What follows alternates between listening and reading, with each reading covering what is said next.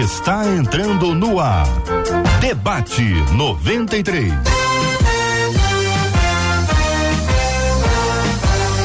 Realização 93 FM. Um oferecimento Pleno News. Notícias de verdade. Apresentação J.R. Vargas. Alô, meu irmão, alô, minha irmã. Aqui fala J.R. Vargas. Salva de palmas, salva de palmas, salva de palmas. Estúdio aqui aplaudindo o querido pastor Leandro Rodrigues que me salvou hoje aqui, porque afinal de contas, rouco assim, não consigo subir naquele tom. Muito obrigado, pastorzão. Que Deus abençoe sua vida, sua casa, sua família. Estamos de volta, minha gente, começando aqui mais uma super edição do nosso Debate 93 de hoje. Bom dia para os nossos queridos debatedores. Pastor Samuel Silva, obrigado, querido. Bom dia. Bom dia, JR. Alegria poder estar de volta aqui na rádio. Que Deus nos use, que tenhamos uma manhã compartilhamento da palavra, de crescimento espiritual em nome de Jesus. Pastora Tânia Pereira, muito bom dia. Deus abençoe, pastora. Bom dia, JR. Bom dia, os meus amigos aqui da mesa. Eu também não tô boa, não, viu? Tá, tá com a vozinha rouquinha também, né, se pastora? substituir bem, é. Que Deus abençoe a cada um de nós e que Ele continue presente aqui, né? Nessa mesa e na sua casa, no seu lar que está nos assistindo também. Pastor Leandro Rodrigues que fez aqui a abertura do programa de hoje. Bom dia, pastor. Obrigado, querido. Bom dia, JR. Bom dia, amados ouvintes. Privilégio imenso estar aqui. É, sou um admirador do, do debate e estar aqui para mim é uma honra. Obrigado, meu querido. Pastor Tassi Júnior também está conosco no debate 93. E aí, pastorzão, tudo bem, querido? Bom dia, JR, bom dia aos debatedores. Uma alegria poder voltar a essa mesa e com muita expectativa de que Deus tenha aí algo especial para todos nós. Que assim seja, meu querido. Muito bom dia para você que nos acompanha pelo rádio em 93,3 FM no rádio. Você participa conosco aqui agora. Muito bom dia para você que está acompanhando a gente pelo nosso aplicativo, app da 93 FM. Você que está no nosso site rádio93.com.br. Bom dia para você que está nos acompanhando pela página do Facebook da 93, Rádio 93.3 FM. Bom dia para você que está aqui com a gente no YouTube 93 FM Gospel. É o debate 93 em todo lugar. E se você quiser também buscar a gente nos, nas plataformas de podcast, é só buscar e também ali a gente vai se encontrar. Marcela Bastos, bom dia. Bom dia, J.R. Vargas, aos nossos sensacionais debatedores, bom dia. Aos nossos maravilhosos ouvintes, um bom dia. Eles estão na expectativa. No Facebook, eu acho que se tivesse áudio, você seria ajudado pela Conceição Barbosa, Hum. É. velho, que logo escreveu: Alô, meu irmão, alô, minha irmã. Ah. Aí ela complementou. Aumenta o som, porque o debate já chegou. Boa é, aumenta palavra. o som mesmo. E lá no nosso canal no YouTube, o Eric Silva foi o primeiro a chegar e disse: Eu já estou aqui no aguardo, que eu tenho certeza que será extraordinário. Será assim, Eric. Vamos lá.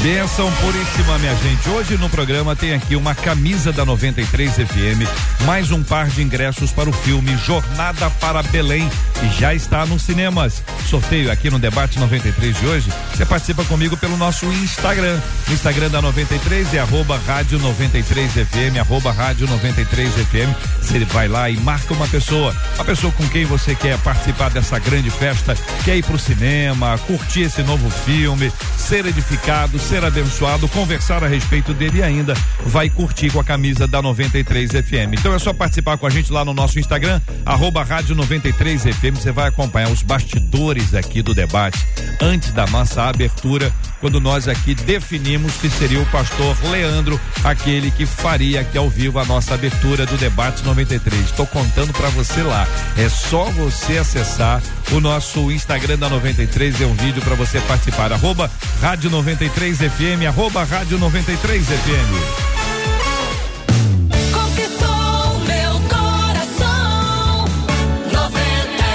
Olha, gente, um dos nossos ouvintes diz o seguinte: olha, meu irmão já chegou ao cúmulo de inventar doença em nossa família só para que as pessoas tenham pena dele. Só que apesar de ser um grande mentiroso, ele é muito usado por Deus. Algumas das perguntas aqui são apresentadas. Como isso é possível?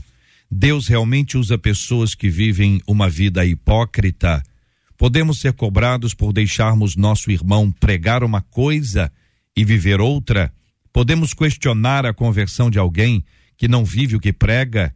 Como saber se uma pessoa que é usada por Deus tem vida com ele? Eu quero saber a sua opinião, sua participação no nosso debate 93 de hoje. Vou começar ouvindo o querido pastor Samuel Silva sobre esse assunto. Pastor, é, é o que o ouvinte está falando aqui, o nosso ouvinte está falando, ao como de inventar doença para chamar atenção, para que as pessoas tenham pena dele e simultaneamente, ao mesmo tempo, é usado por Deus de alguma forma que a nosso que o nosso ouvinte julga ser muito especial.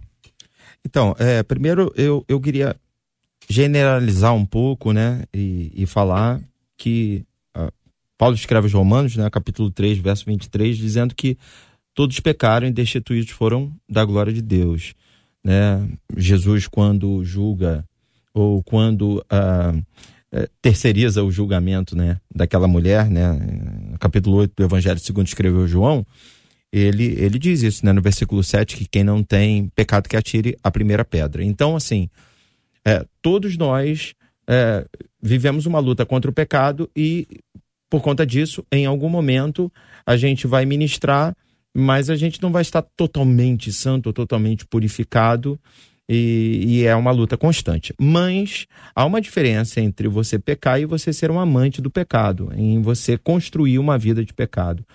Eu já devo ter falado aqui no debate, numa outra oportunidade, tem uma frase que uma vez eu ouvi dentro de uma biografia da Margaret Thatcher, que para mim é muito interessante. Ela, ela disse assim: que pensamentos geram palavras, palavras geram ações, ações geram hábitos, hábitos gera caráter e caráter gera destino. Ou seja, é, é bem gradativa essa, essa caminhada. Né? Uh, e Davi escreve no capítulo 1 do livro dos Salmos, que bem-aventurado o varão que não anda segundo o conselho dos ímpios, não se detém no caminho dos pecadores e, por último, não se assenta na roda dos escarnecedores. Eu acho que o que precisa ser é, iluminado é é uma prática de pecado, é uma vida de pecado, aí realmente essa vida ela se torna incompatível com uma autoridade espiritual, né, com oportunidade para ministrar, né? Ah, mas mesmo assim Deus usou. Mesmo assim aconteceu. Aí a gente vai lá naquela história de Balaque e Balaão e a gente vê que Deus usou uma mula, né? Uh, de repente Deus teve um objetivo, Deus contemplou uh, e teve misericórdia de quem estava buscando, mas a vida daquela pessoa não é compatível com aquele ato de estar ministrando sobre a vida da pessoa e me, sobre a vida de outras pessoas e me parece que vai ter um prazo de validade. Em algum momento, uhum. né, a, a, a, coisa vai desandar. Pastor Tassi Júnior, sua visão inicial sobre esse assunto. É, eu penso que o texto de Marcos, capítulo 8, verso 36, quando palavras do Senhor diz que que aproveita o homem ganhar o mundo inteiro e perder a sua alma, eu acho que responde muito bem essa questão da nossa ouvinte, de que sim é possível ser usado pelo Senhor. E como prova disso, a Bíblia diz que naquele dia muitos dirão: Em teu nome eu fiz diferentes milagres, prodígios, maravilhas, e o Senhor não, não vai reconhecê-lo como alguém fiel, né? como alguém digno de entrar é, é, para aquilo que o Senhor tem preparado para todos nós.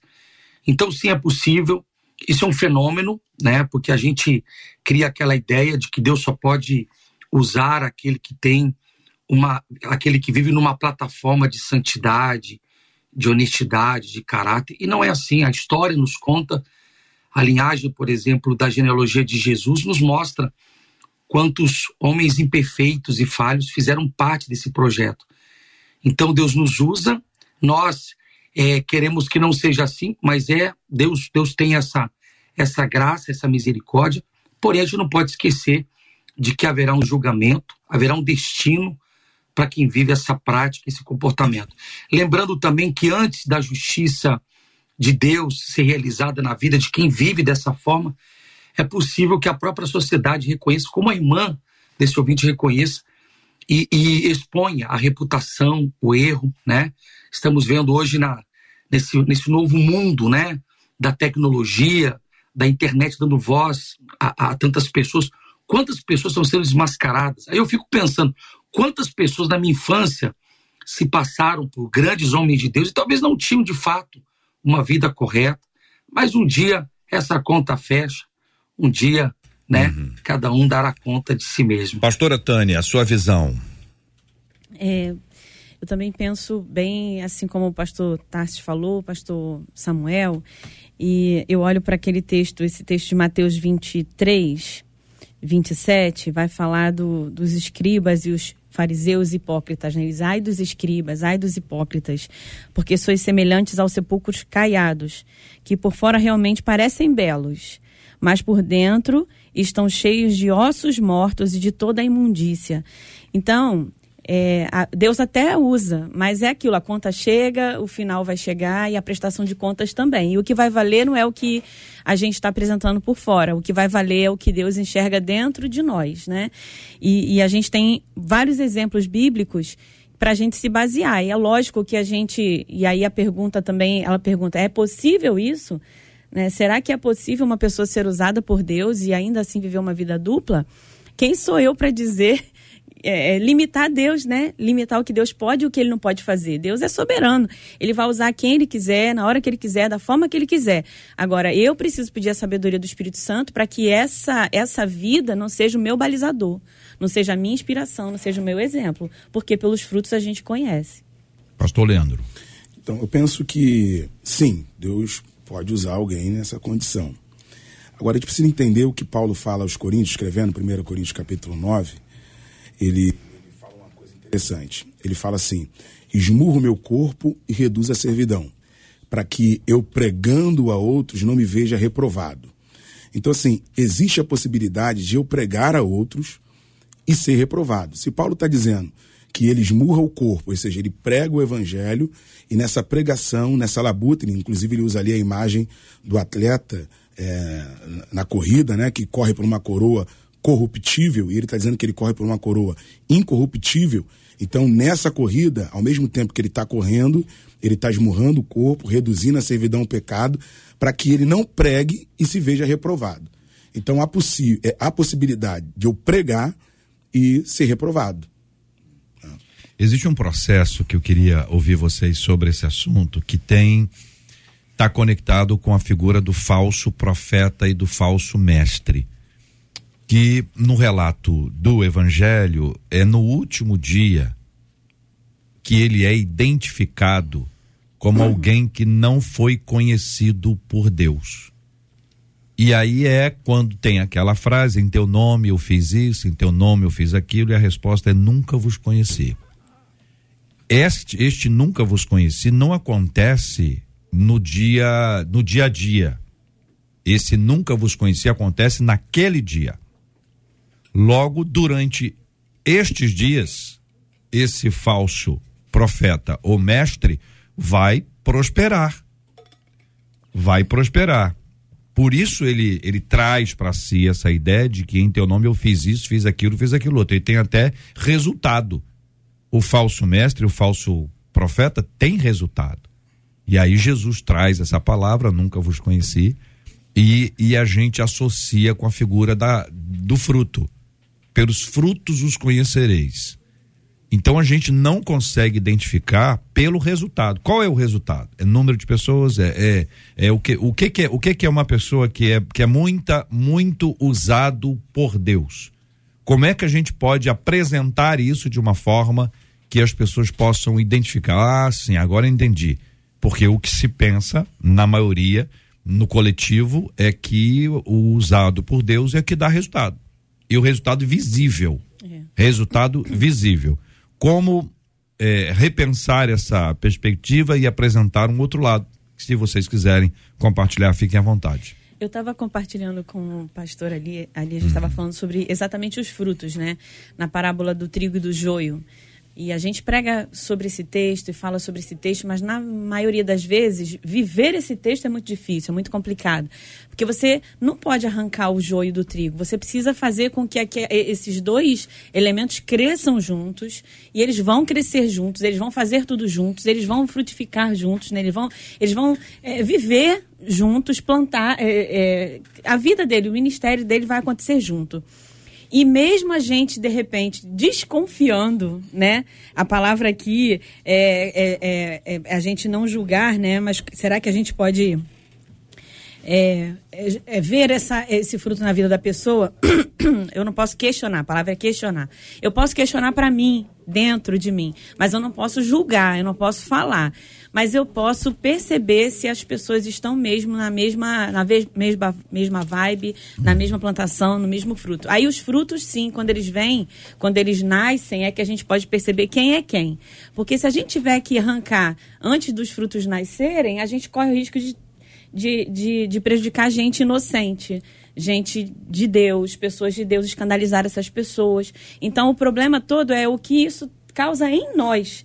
Porque na pessoa a gente sabe que a pessoa tem o juízo final que ela vai ser julgada. Mas e o que isso acontece em nós? Esse efeito manada, esse efeito rebote, que vai, é- aí é que é a grande questão. O que, que eu vou fazer com isso? Eu vou, vou na posição de julgar? Eu vou me colocar na posição de julgar? É porque Não. parece que a gente, pastor Tarsis, a gente gostaria que a casa caísse logo.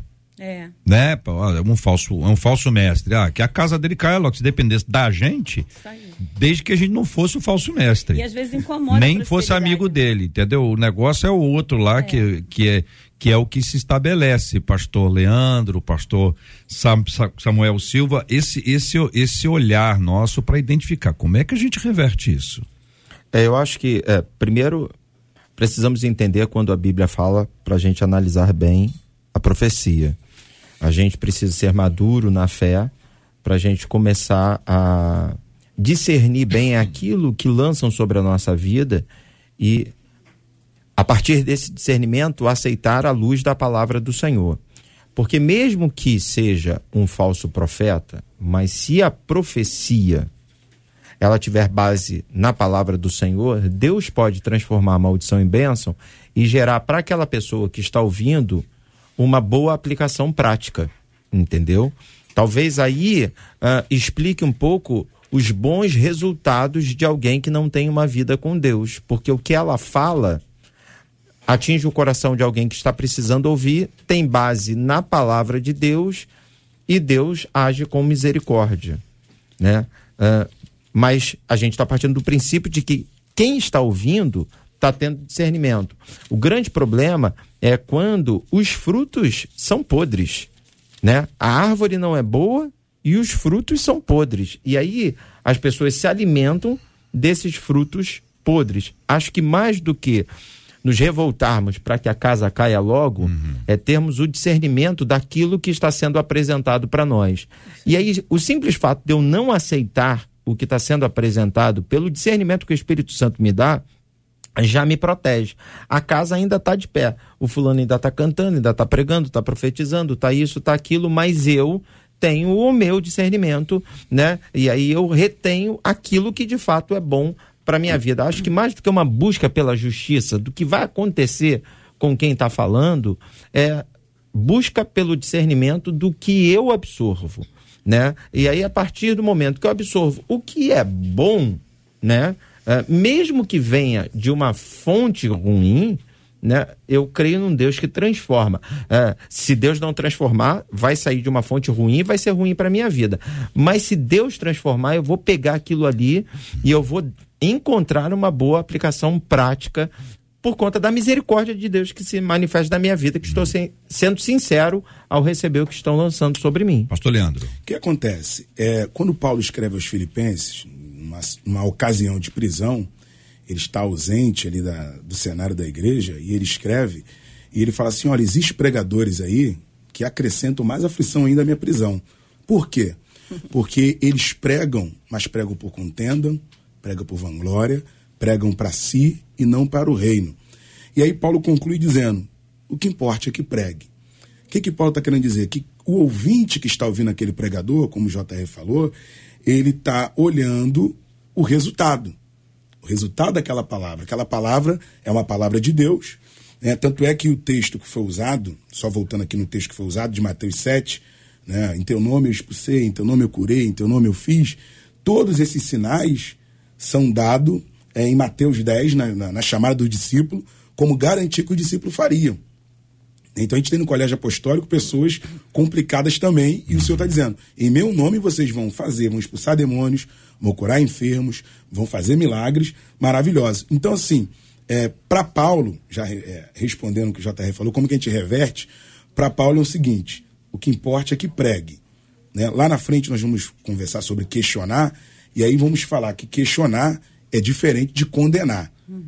O condenar é reservado para o Senhor naquele grande dia. O questionar é reservado para nós agora. Pastor Tassis. JR, eu acho que a gente precisa voltar àquela pauta, acho que de todos os debates. Eu acho que a igreja, ela sofre por falta de conhecimento. Então, a igreja de Bereia, quando Paulo ministrava, o texto diz que eles eram extremamente cuidadosos em ouvi-lo, em olhar para a palavra e fazer um, uma comparação entre aquilo que ele dizia. Então, Paulo ali já está vivendo um tempo de muita fama pelos trabalhos que ele fez nas cidades que ele passou. Então, ele podia chegar ali já colocando, e você vê a igreja de Bereia preocupada em fazer essa comparação. Uma igreja que não tem contato com a palavra, uma igreja que não tem. Quando o apóstolo Paulo recomenda a Timóteo para que não se não combata o combate errado, ele diz que ele não se deixe levar pelas vãs conversações, mas fixa nas profecias que foram desferidas a seu respeito. Ou seja, a gente precisa aumentar o nosso nível de palavra. Eu acho que esse discernimento que o pastor Samuel falou de forma tão clara e interessante, ele passa pelo filtro da palavra, sabe? Eu venho de um contexto, JR, pentecostal, onde esses, abre aspas, profetas têm muita, tem muita, tem muito acesso, né? E eu aproveito aqui é, para fazer um clamor à, à igreja brasileira. É, às vezes o pessoal me manda um link, né? Dos novos profetas que vão surgindo todos os dias aí revelando, né? E depois pedem ofertas pela internet, etc. Tal.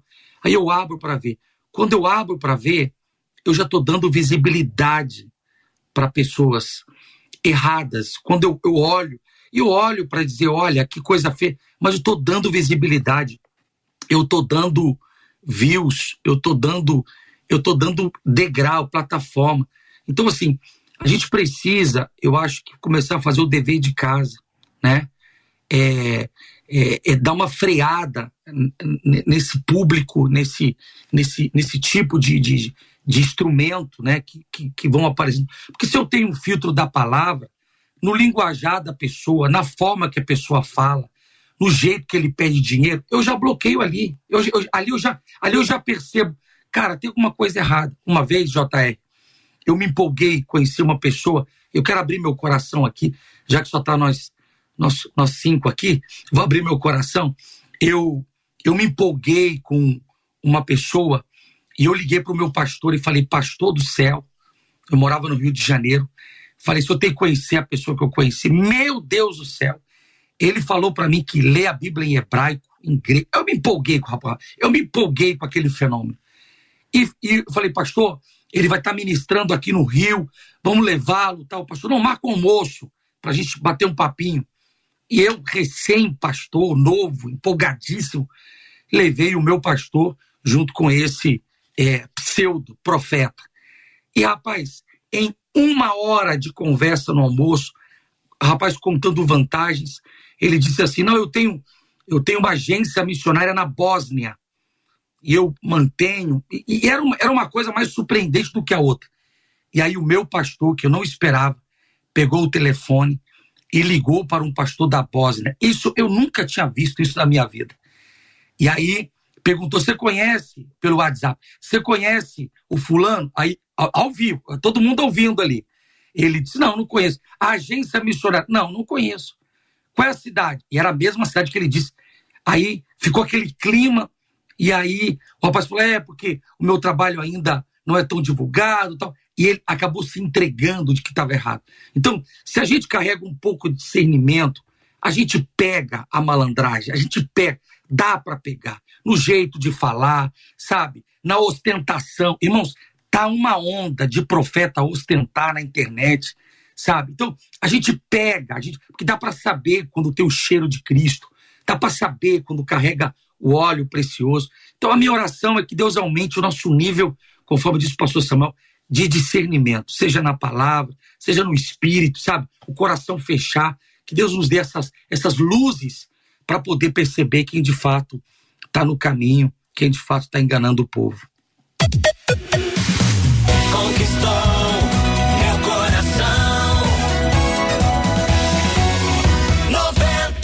Debate 93 hoje com o pastor Samuel Silva, pastora Tânia Pereira, pastor Leandro Rodrigues, pastor Tassi Júnior. A gente está conversando aqui, gente, sobre um e-mail encaminhado por um dos nossos ouvintes. Meu irmão já chegou ao cúmulo de inventar doença em nossa família só para que as pessoas tenham pena dele. Só que, apesar de ser um grande mentiroso, é muito usado por Deus. E a pergunta dele é como isso é possível.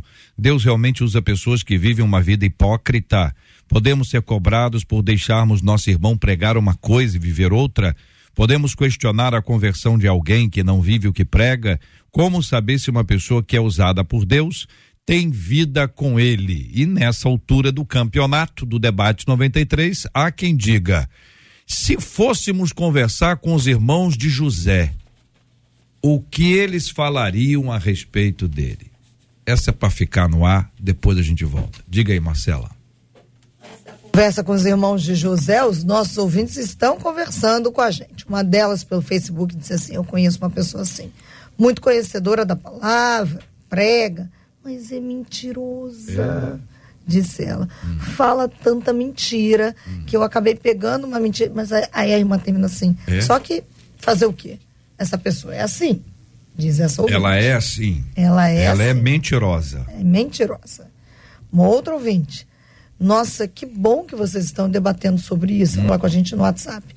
Porque eu conheço pessoas extremamente usadas por Deus, mas que não dão um bom testemunho em nada.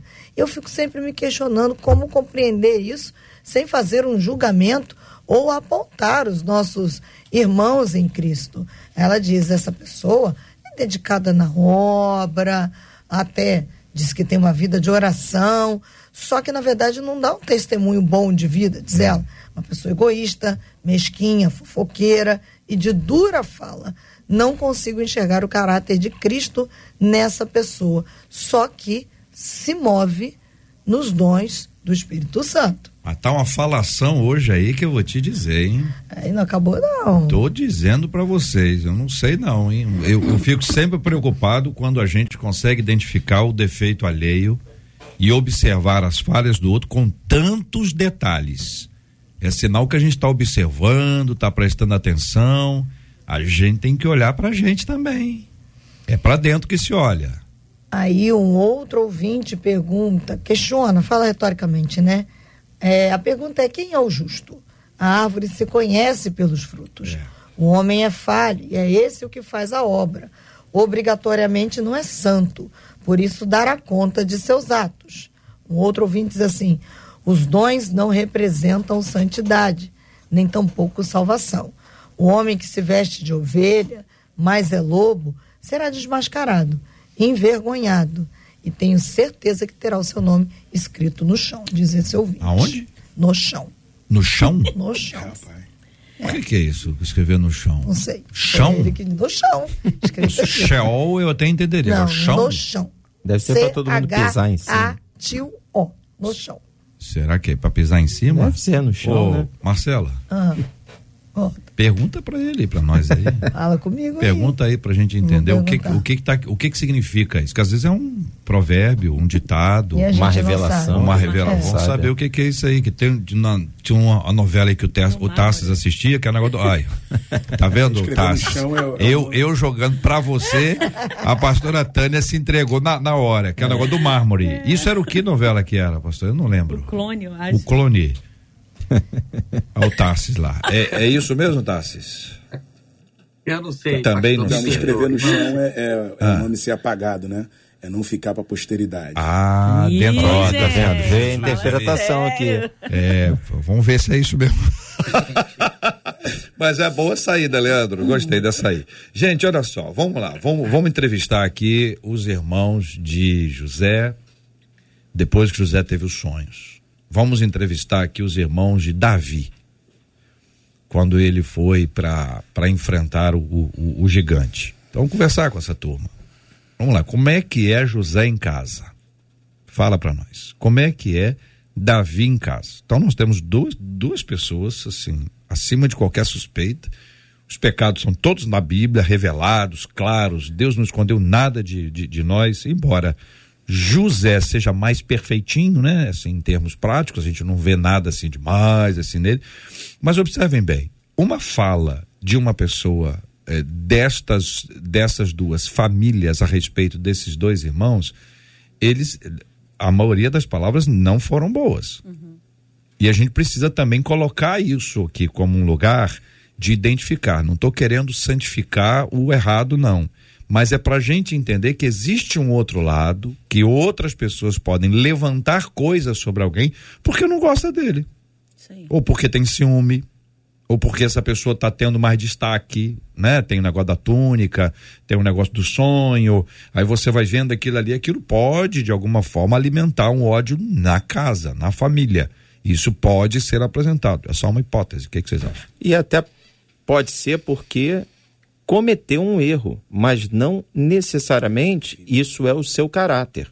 Por exemplo, em alguns é, e-mails e mensagens que a Marcela leu, alguém disse que Fulano é um mentiroso. Ela está determinando o caráter dessa pessoa, não está dizendo que ele mentiu. Está dizendo que ele é um mentiroso. Ah, pastor, mas tem diferença? Claro que tem. Há uma diferença entre você mentir e ser um mentiroso. Há uma diferença entre você pecar e ser um amante do pecado, né? Que é aquela prática. A gente está falando do caráter. Então, às vezes, alguém fala por conta de um erro, mas isso não determina de fato quem é aquela pessoa. Às vezes, hum. nem tem erro. Às vezes, falam porque a pessoa está na vitrine. E aí, então, inveja ou uma série de outros sentimentos nos levam né, a essa realidade. Eu vou terminar minha fala hum. compartilhando um, uma experiência que eu vivi aqui comigo mesmo, internamente, na semana passada. A semana passada foi um dia muito intenso para mim, é, enquanto pastor da igreja, né? Eu atendi é, no meu gabinete as pessoas na segunda, na terça, na quarta e na sexta praticamente o dia inteiro, né? Uh, e, e, fora a, as questões eclesiásticas, administrativas. Na quinta-feira é o dia que eu e a, Diri, e a Denise dirigimos o culto nosso semanal. Então, porque eu já iria à noite, meu atendimento no gabinete seria um pouquinho antes do culto.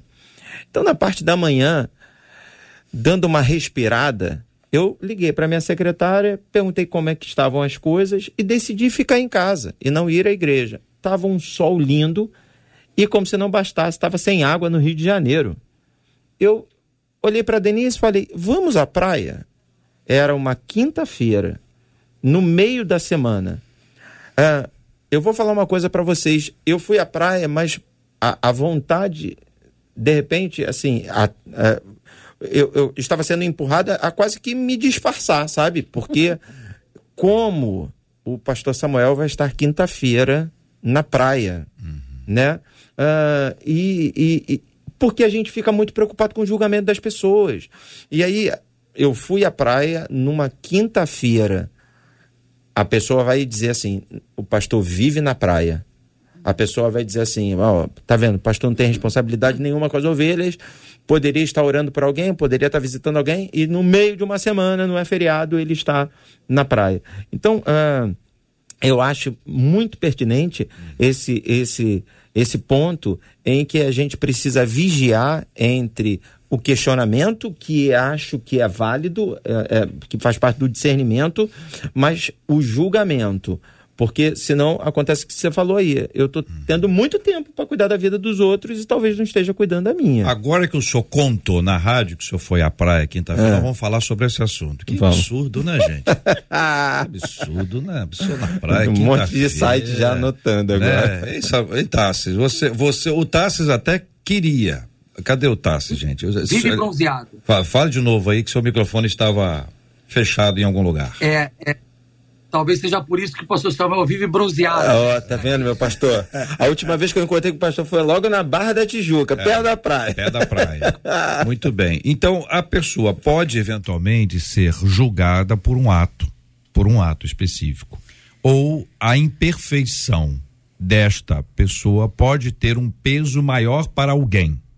Ou seja, alguém pode olhar e dizer, meu Deus, isso é um absurdo. E a pessoa valoriza aquilo ali. E tem, de fato, gente mais complexa. JR, é, pegando o gancho na sua palavra do, do Davi, do José, vou falar um pouquinho do Davi, que eu me lembrei aqui é, daquele julgamento né, do irmão dele. Quando ele chega lá, ele foi obedecendo o pai, chega lá na batalha, ele chega e o irmão mais velho, que deveria ser um protetor, que deveria ser a preocupação dele deveria ser menino, sai daqui, né? Olha onde você está, está no meio da guerra. Aí ele, aí ele vai já acusando o irmão. Ele diz para Davi assim: bem, eu bem sei da sua presunção, do quanto você é presunçoso. Ele já começa acusando e ele nem sabe que o menino estava lá porque o pai mandou levar comida para eles. E mandou querer saber notícias, né? É, colher notícias dos filhos. Então ele já começa ali acusando Davi. Então é muito mais sobre o olhar de quem está de fora do que, quem, do que da própria pessoa.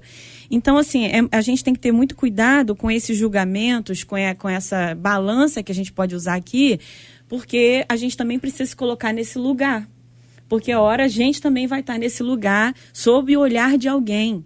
Até porque tudo aquilo que a gente planta, a gente colhe. Então a gente precisa ter muito cuidado com esse com essa visão e olhar, por exemplo, nesse momento aqui, nesse cenário desse menino, se o irmão tivesse uma outra visão, uhum. talvez a história tivesse um outro desfecho, né? A gente teria é. muito mais aprendizado aí. Hoje eu olho para esse irmão mais velho e ele perdeu a bênção, talvez, de participar de muita coisa na vida de Davi. Né? Ele perdeu essa bênção, ele perdeu a oportunidade. Ele podia ter sido muito mais abençoado com a história que Deus já tinha escrito na vida de Davi. E quantas vezes nós também perdemos isso porque a gente olha para o outro com esse olhar de julgamento, com esse olhar pesado, com esse olhar de peso, uhum. e aí a gente perde. O que acontece? É, a gente precisa, é, eu tô, concordo com os amigos que falaram aqui, a gente precisa entender também que o pecado na vida do cristão, ele deve ser um acidente. Ele não pode ser um projeto de vida. Tá? Então, se uma pessoa passa a vida na mentira, ela não é uma, assim, não é uma impressão de, de um dia. Como o pastor bem colocou, alguém mentiu, agora ele é, ele é taxado como mentiroso a vida inteira. Não é isso que nós estamos falando aqui. A ouvinte até falou que ele chega a inventar doença para que ele tenha pena dele, né? Então, estou pegando o caso da ouvinte. Então, assim, é alguém que vive na prática da mentira recorrente, tá? Então, a gente tem essa ideia de um escalonamento, fazer aqui um escalonamento de pecado, até mesmo porque a gente aprende que não, que não há o pecadinho e o pecadão, mas a Bíblia fala um pouco ao contrário disso, né? João 19, 11, Jesus fala para Pilatos que quem entregou a ele, maior pecado tem. Em Mateus 7, nós temos a imagem do cisco e a imagem da trave. Então você tem o cisco, né, simbolizando uma coisa menor, e a trave, uma coisa maior. Então, tem esses pecados que nós vamos cometer, porque essa pessoa que está julgando, está falando, ela também comete pecado. O que resta saber é até que ponto nosso pecado compromete, vou falar assim uma palavra bem, bem usada na igreja, compromete a imagem do evangelho, a imagem da obra de Deus, como o pastor Tassi falou aqui. Até, até, até que ponto esse pecado ele, se, ele pode se tornar numa picaretagem. Aí eu posso né? me tornar causa do escândalo, né? Exa isso, um escândalo. É isso aí. Até quando? Porque assim, pecado, nós vamos pecar. É. Mas ao escalonamento.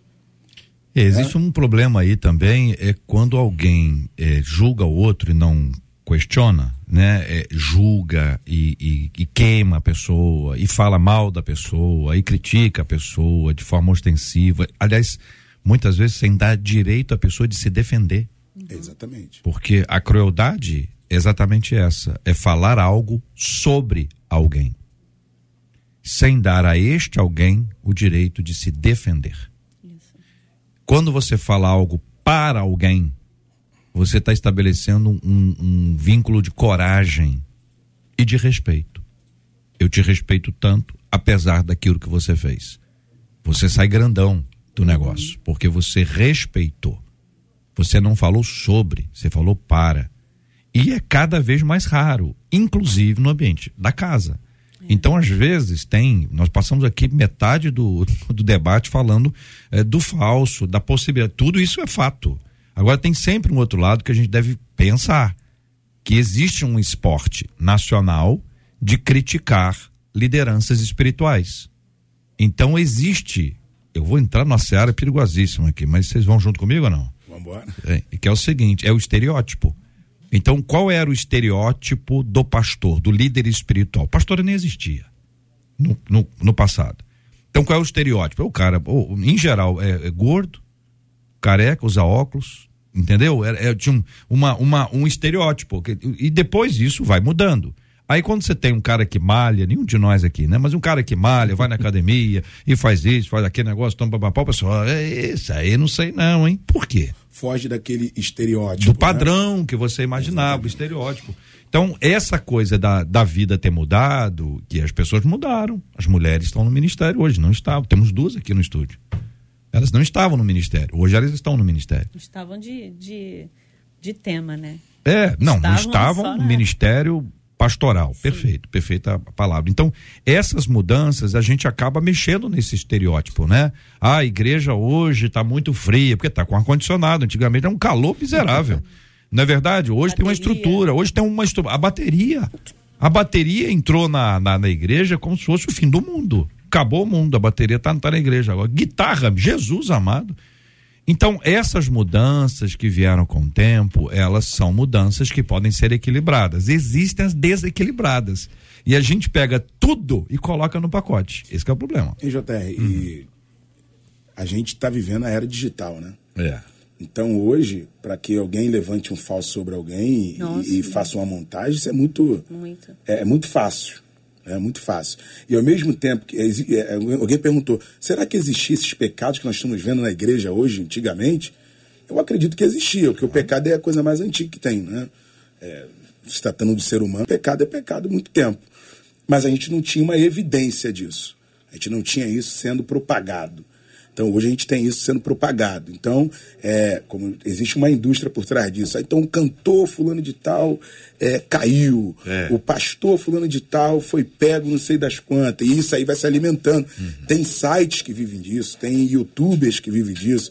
Então há uma, há uma indústria por trás disso. Então, eu acho que o JR está querendo é. falar, falar isso, né? A gente ficar atento até onde a- aquele questionamento é verdadeiro, até onde é uma O que indústria. acontece? A gente não J- pode julgar. Tassis, para você entrar, a gente não julga pela aparência. Este é o problema. A aparência engana. Então, Samuel, meu Deus, do céu, Samuel, anjo de Deus, homem de Deus, lá nas alturas, Samuel se equivocou, estava escolhendo lá um menino com base no que ele estava vendo. Deus trouxe para ele. Então a gente pode até julgar uma pessoa como muito humilde e muito espiritual, porque nós estamos olhando para ela.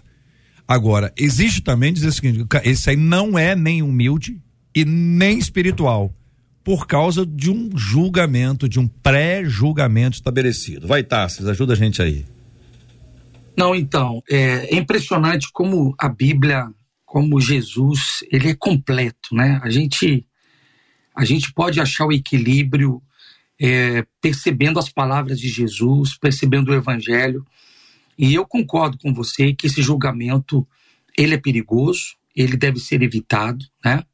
E talvez é, o caminho para tratar casos como esse é, a, a referência para tratar casos como esse talvez seja aquele de Mateus 18, é, versículo 15 em diante, é, quando Jesus trata o pecado de alguém com você. Né? Ele diz: se teu irmão pecar contra ti, vá em particular com ele, conversem sobre a falta que cometeu. Se ele te der ouvidos, ganhastes o teu irmão. Porém, se ele não te der atenção, leva contigo mais uma ou duas pessoas, para que pelo depoimento de duas ou três testemunhas, qualquer acusação seja confirmada. Contudo, se ele se recusar a considerá-los, dizei-o à igreja. Então, se ele se negar também a ouvir a igreja, trata-o como pagão ou como publicano. Então, há um processo. Eu acho que a- a- o respeito que você colocou aí, ele cabe muito bem para essa nossa discussão. É, não é sair fazendo apontamentos na internet, espalhando, que quem faz isso também vai pagar a conta, também vai pagar a conta. Também vai pagar a conta. O que faz em secreto vai pagar. Deus conhece o nosso ID, o nosso, o nosso, o nosso, a nossa identificação do, do nosso computador. Então, é, é sim, é importante ter o equilíbrio, conversar, mas eu acredito que hoje a gente menos trata do que tolera. Eu acho que a gente está tolerando demais, sabe? Não tem, parece que é impressionante. Não tem, não tem. Parece que perdeu. E isso acaba sendo um escândalo que a pastora Tânia tratou. Porque o que se espera da gente é o mínimo de decência, de ordem. Nós carregamos o evangelho é, é de ordem, né? de respeito. Então, assim, é, que a gente encontre esse equilíbrio, mas que a gente trate também, tem que ser tratado, chamar o irmão, conversar.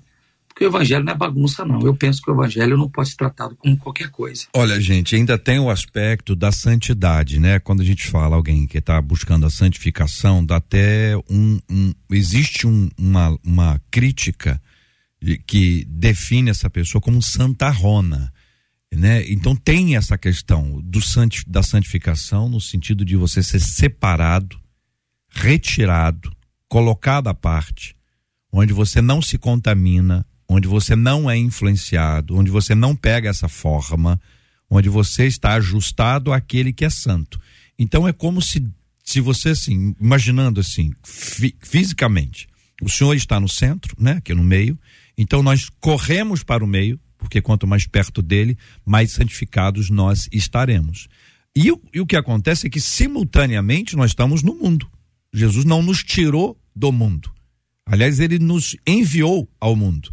Então, é ao mesmo tempo um processo em que a gente está no meio, perto de Deus, e ao mesmo tempo no meio das, das pessoas, para que a gente possa refletir a luz dele, a bondade dele, a graça dele, a misericórdia dele. Então, não é nada sobre nós. É por isso que quando se trata sobre serviço ao Senhor, não tem nada a ver com a gente. É tudo tem a ver com ele, porque a gente vive absolutamente para ele. Marcela, o nosso povo está falando. E o nosso ouvinte respondeu, né? Vocês perguntaram sobre o que é escrever no chão, e ele disse, ah, Jeremias 17, 13. Tem lá, a gente vai ver a expressão. Ele disse, é o nome dos que se afastam é, de ti, será escrito no chão, ou seja, morrerá. Eu abri aqui, né? Jeremias 17, 13 diz, ó Senhor, esperança de Israel, todos aqueles que te deixam serão envergonhados, e os que se apartam de mim serão escritos sobre a terra. E aí é a referência que esse ouvinte faz. 17, 13. 17 13. Agora, uma das nossas Obrigado, ouvintes ouvinte. Obrigado. que está nos acompanhando, ela ficou com um pouquinho de dúvida. Ela falou assim: Eu gostaria que os debatedores me explicassem, então, o que, que eu posso considerar como sendo fruto? Diz ela: se não for o resultado da vida de alguém, números, resultados, eu concordo que não sejam. O que seriam esses frutos que a vida dessa pessoa deve revelar? É a pergunta da ouvinte pelo WhatsApp. Pergunta muito boa. Quem pode nos ajudar? O que acontece? 1 Coríntios pastor Leandro. 5,11, 1 Coríntios 5,11, Paulo escreve assim: Não vos associeis com qualquer associeis com qualquer pessoa que afirmando ser irmão for imoral ao fruto aí, né?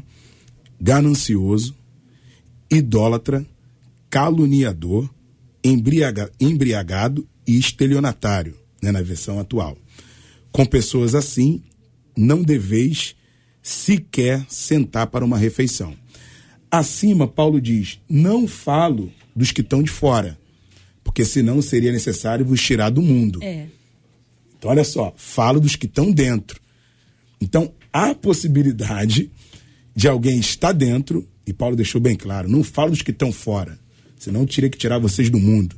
Seria ter que arrancar. Falo dos que estão dentro, que se diz ser irmão, como ele falou aqui, mas tem um comportamento de idolatria, imoralidade, e por aí vai. Então, o fruto que está descrito em Gálatas aqui, fruto da carne. Tá? Então, isso aqui é o fruto, é um fruto podre, né? como o, pa- foi o seu pastor que falou, né? Um fruto podre. Então, e o fruto do Espírito está lá em Gálatas 5. Né? Mansidão, paz, magnanimidade, por aí vai. Então, é, o fruto, ele está exemplificado nas nossas condutas, no nosso caráter cristão. Tá? E a esses, nem, esse, nem essa sentença. Eu gostaria só de, de concluir falando o seguinte: como é que eu questiono? Eu questiono só falando para a pessoa, eu também questiono não legitimando aquela ação. Aí.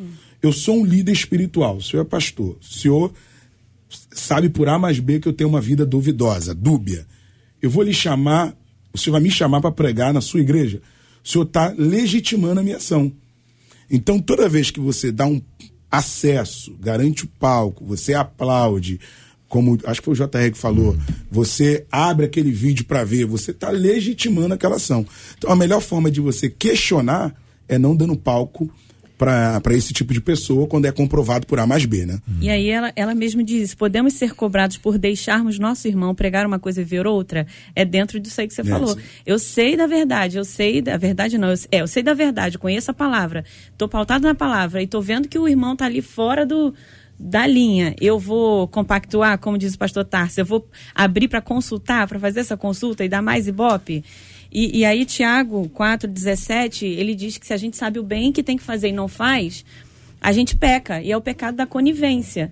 Então, eu, eu posso me abster, eu posso tentar ajudar se a pessoa é acessível a mim, eu posso tentar abrir os olhos no espírito, né? Sentar ali em nome do Senhor Jesus e conversar. Como até a gente falou no outro debate sobre isso, né? Peraí, mas a gente vai ficar parado? A gente precisa sentar e conversar na autoridade do Senhor Jesus. E a gente ali, com muita humildade, tentar reverter esse quadro da pessoa. Porque se a pessoa se torna um hipócrita, um mentiroso, é algum problema ele tem alguma, alguma disfunção ele tem. Ele precisa de cuidado.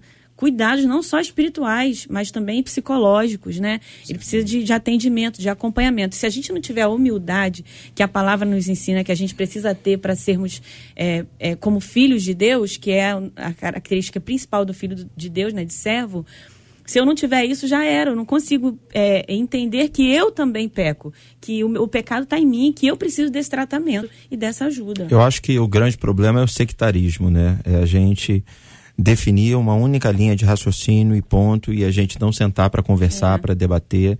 Alguém certa vez disse que a falta de debate acelera o processo de emburrecimento, né? Então, assim, é, primeiro, a gente precisa analisar e aí cabendo o tratamento, a gente tem que tratar, a gente tem que orar, a gente tem que interceder, a gente tem que amar, porque é muito mais fácil descartar, é muito mais fácil pegar e expor e dizer que não tem jeito, então a gente tem que tentar. Mas um dia tentando, uma vez tentando e percebendo que não há um retorno, a gente não pode ser conivente, colocar no Isso. púlpito para pregar, a gente não pode dar voz, a gente não pode fingir que nada está acontecendo. Então, assim, eu acho que o debate de hoje ele amplia o nosso campo de visão, porque até diante de muitos e-mails e mensagens que a gente recebeu aqui, fica claro é que para muitos, né, é julgar e ponto. Para outros, de repente, é passar a mão e ponto. E o ideal é você achar um ponto de equilíbrio para questionar, tratar, confrontar, se for necessário botar de castigo, né? E aí a gente volta para a definição do caráter de uma criança, né? Como é que um pai tem que lidar para que essa criança seja bem-sucedida? Como é que ele tem que desenvolver a sua educação? Aí a gente fala de amor, mas a gente fala de disciplina. As duas coisas precisam caminhar juntas. Muito bem, quero agradecer aos queridos debatedores presentes hoje aqui no Debate 93, corajosos, afirmando e reafirmando posicionamentos para uma audiência maravilhosa que nos acompanha pelo rádio em 93,3 FM, nos acompanham pelo nosso aplicativo Mundo Afora, ouvindo a 93, acompanhando a gente pelo nosso site rádio93.com.br, acompanhando pelo Facebook da 93, ao- a, Rádio 93.3 FM, também pelo YouTube, que é 93 FM Gospel. Locutor com a voz ruim e com tosse, tá muito bom hoje. Muito obrigado a você que está nos acompanhando e você que está curtindo e compartilhando a nossa transmissão. Eu agradeço demais pela sua ajuda e pela sua audiência, né, Marcela? Isso, e respondendo aos nossos ouvintes que estão aqui muito gratos hoje, aos nossos debatedores, dizendo da bênção que de fato vocês estão sendo na vida deles. Por exemplo, a Ana Cristina Valdec diz: que tema de excelência. Uma outra pessoa pelo WhatsApp perguntou assim: como é que eu faço para assistir novamente? É simples. Agora, quando a gente encerrar, você já vai encontrar lá no YouTube esse esse programa 93 FM Gospel. Você pode ver, assistir novamente, fazer anotações, inclusive compartilhar para que outras pessoas sejam abençoadas. Olha, uma de nossas ouvintes está dizendo aqui, ó, eu sei que todo mundo tem o direito de fazer suas próprias escolhas. Sendo assim, devemos assim nos envolver na vida alheia ou não? A minha tia, ela está num caminho de morte. Eu não sei se eu alerto ou se eu me calo. Até que ponto é certo alertar uma pessoa sobre os seus possíveis erros? Quantas vezes isso deve ser feito? Quando me calo, vendo alguém morrendo por escolhas erradas, estou pecando, como diz Tiago, capítulo 4, versículo 17, aquele pois que sabe fazer o bem e não faz, comete pecado? É isso, gente.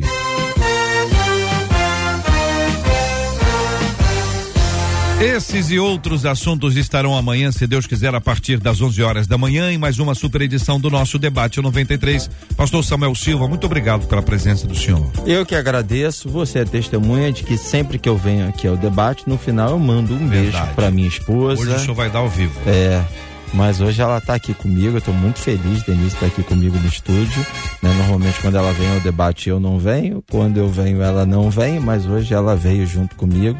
Eu mando beijo até pra minha sogra, né? É. Mas por que até para minha sogra? É. Por que, que o senhor que falou você ia me essa pegar. expressão? Por que o senhor usou essa expressão? Sua sogra é brava, hein? É, minha sogra é Eu brava. sei que é. Agora aproveita e vai lá dar um beijo nela, pode ir lá ao vivo. Vou, vou. Ah, beijo, é, é, é. Um Não, beijo pra você, gente. Tchau, partiu. Não, pra, pra sua esposa, Não, pra então, eu pastora, vai beijo lá. pra vocês e partir Ah, obrigado. lá, não, mas você volta, pode voltar. Você vai orar no final, dá o beijo e volta. Estamos acompanhando ali o beijo, beijou.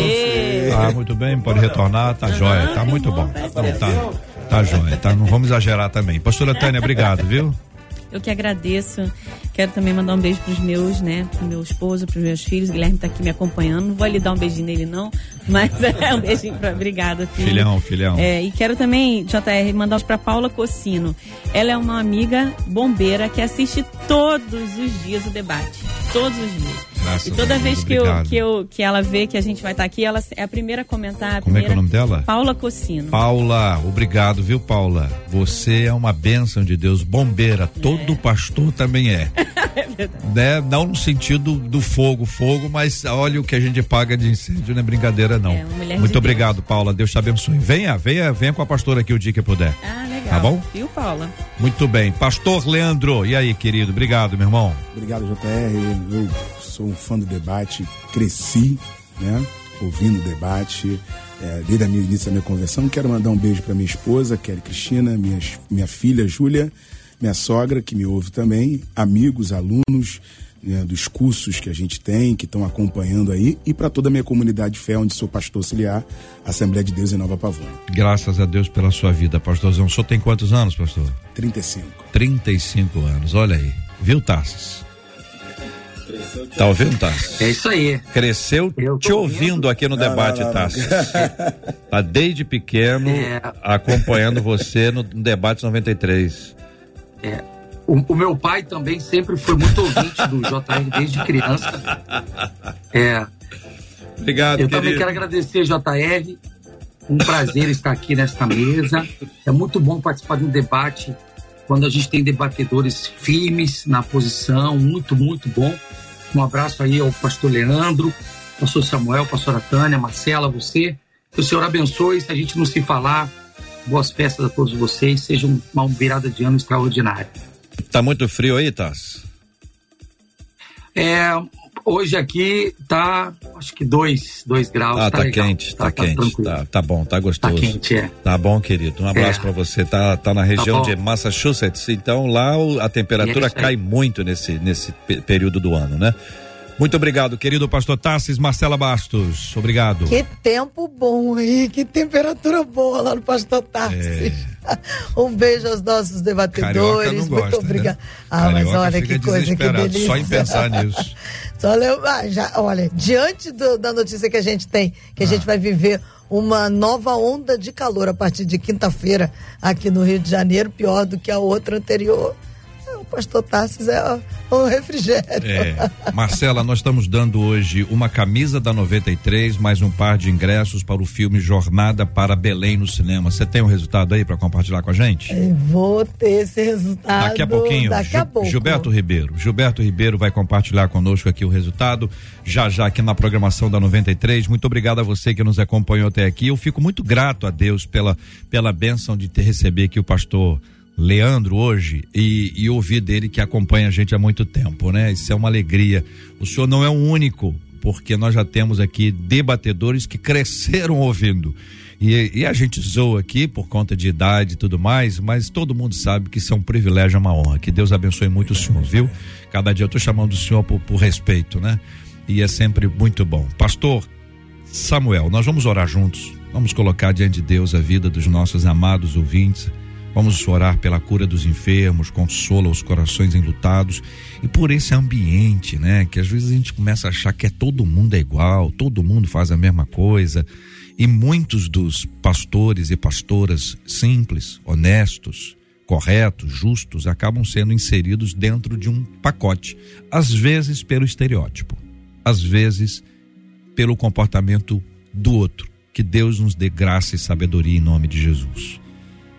Senhor Deus, nosso Pai, nós queremos te agradecer por esse tempo de debate. Obrigado, Senhor, porque a tua palavra foi compartilhada, Senhor, durante essa última hora. Pai, nós queremos apresentar diante de Ti todos os nossos ouvintes, aqueles que estão vivendo dias de perdas, aqueles que estão enlutados, aqueles que estão acamados, que a Tua unção esteja alcançando cada um deles, Senhor, transformando o problema em solução, a maldição em bênção, a tristeza em alegria, a doença em milagre.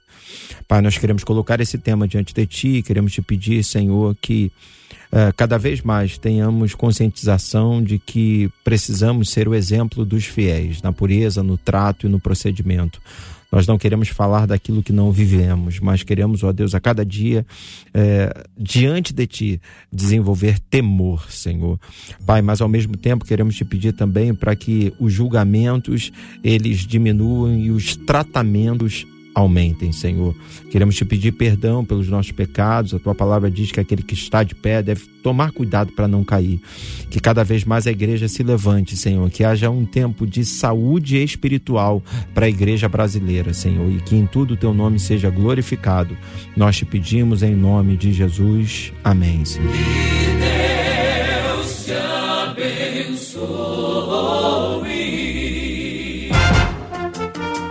Você acabou de ouvir Debate 93.